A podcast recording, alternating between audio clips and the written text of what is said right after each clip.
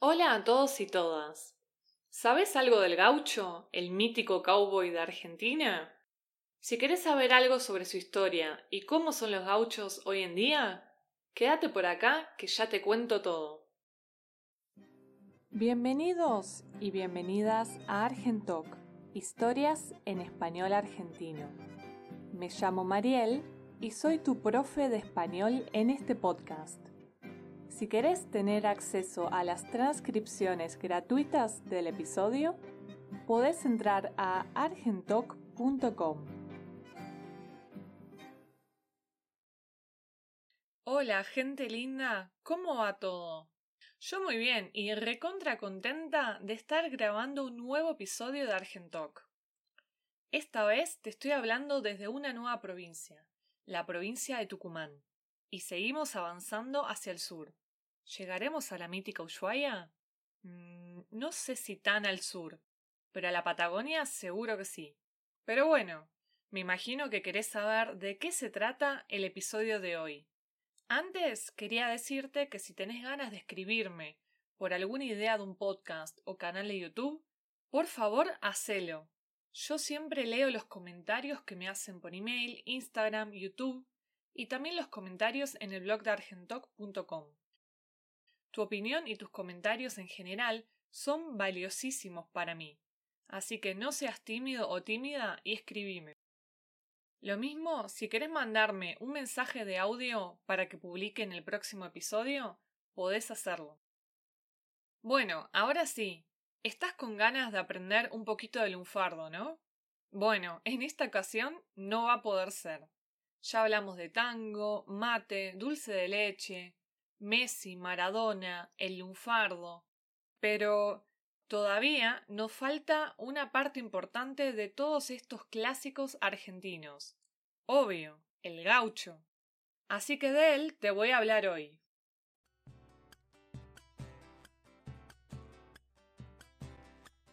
Pero, ¿por dónde empiezo? El gaucho no es un personaje muy fácil de describir, porque a lo largo de la historia fue cambiando su definición. Ya sé, empiezo por donde estuve a comienzos de este año. ¿Te acordás que yo soy de la provincia de Buenos Aires, no? Y después estuve viajando por las provincias de la Mesopotamia, o sea, entre ríos y corrientes. Bueno, el gaucho era un personaje que vino de estas regiones, la Mesopotamia y la Pampa, aunque en sí se fue trasladando por todo el país, y también estaba en Uruguay y el estado de Río Grande del Sur, en Brasil. Incluso a los habitantes de esta región los llaman gauchos, o gaullos en portugués. Y bueno, entonces, ¿cuál es el origen de la palabra gaucho? En las lenguas indígenas, en quechua en el norte y el mapudungún en el sur, guacho significa ser huérfano, alguien sin un origen definido. Todavía hoy en día usamos la palabra guacho en nuestro habla cotidiano, que lo usamos un poco para decir que alguien es una mala persona, sos un guacho.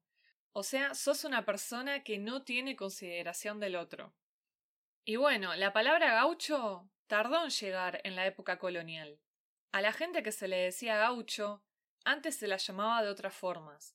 Peón, paisanos, mestizos, criollos americanos, domador criollo, vagos malentretenidos y forajidos. Así que, ¿quiénes eran los gauchos? Mira, por ahí no tenés ni la más pálida idea, pero el que ahora es uno de los símbolos más emblemáticos de la cultura argentina, en los años del colonialismo era perseguido. Se llamaba negativamente con este término a los cuatreros, que eran personas que andaban afanando vacas y caballos sueltos en los campos para sobrevivir, alimentarse y traficar sus cueros. O sea, eran chorros. Y por si no lo sabías, afanar significa robar, y chorros son los delincuentes. Y durante la colonia, los vecinos importantes de las ciudades también iban a cazar vacas sueltas en excursiones que llamaban vaquerías. Pero bueno, nadie creía que eran chorros porque lo hacían con autorización. Al principio, los gauchos eran grupos marginales, pero ahora cuando hablamos de gaucho nos imaginamos a un tipo valiente y con cierta mítica, algo así como un centauro. alguien mitad hombre, mitad caballo, como un jinete que andaba por la pampa. Alguien más bien vago que no tenía necesidad ni interés de trabajar, porque siempre podía apropiarse de una vaca y con eso comer, que tomaba mate todo el día, tocaba la guitarra y cantaba. No le debía nada a nadie, podía escaparse, sumarse a los indígenas, y que de vez en cuando, cuando necesitaba guita, o sea, plata o dinero, podía laburar en una estancia para comprarse ginebra, yerba o tabaco. Y ya cuando terminaba su laburo, volvía a la economía de subsistencia. Lo opuesto al gaucho entonces sería la estancia y el terrateniente. Totalmente diferente a las imágenes que se tienen del gaucho, con piel blanca, el gaucho en realidad era mestizo, y más bien moreno. Era una especie de forastero, un nómada que se movía buscando vacas y trabajaba de lo que encontraba.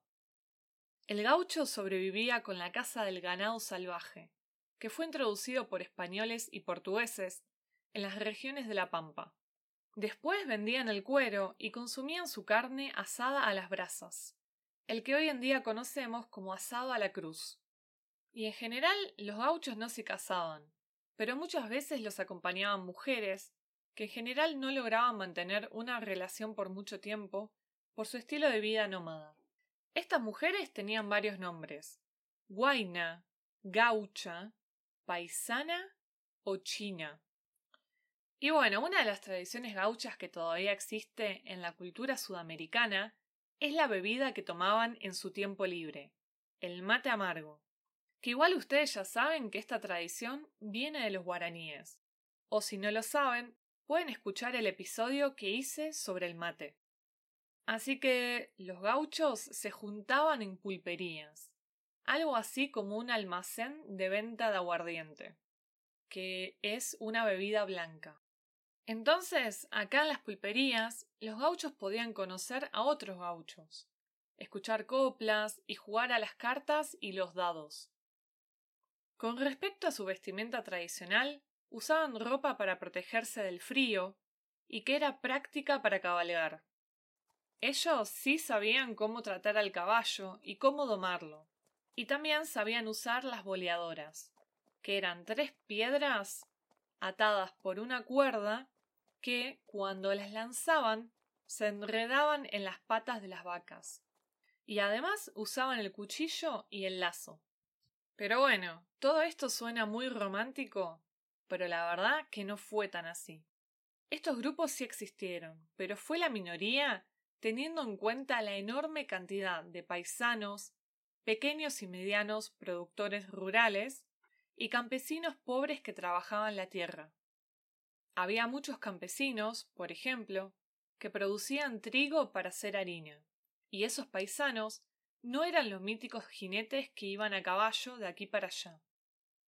La verdad es que a la imagen del gaucho la crearon los visitantes europeos que daban importancia a lo que les parecía exótico. Los campesinos no eran tan interesantes porque Europa ya tenía una buena cantidad de campesinos que vivían en el mismo lugar ya hacía muchas generaciones.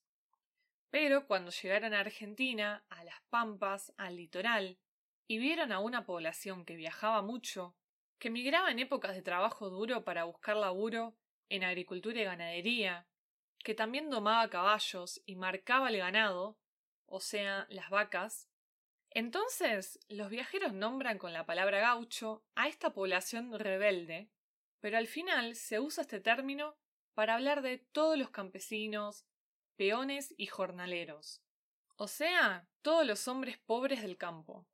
Después incluso se llega a usar la palabra para el estanciero, el hombre de guita, porque todos se vestían de la misma forma, con poncho, camisa, bombachas, chiripá, faja, sombrero, botas y platería.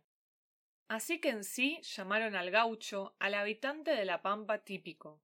Muchos de estos viajeros eran dibujantes y pintaron sus trajes y costumbres, y así se volvió una imagen fácil de exportar muy pintoresca para el extranjero.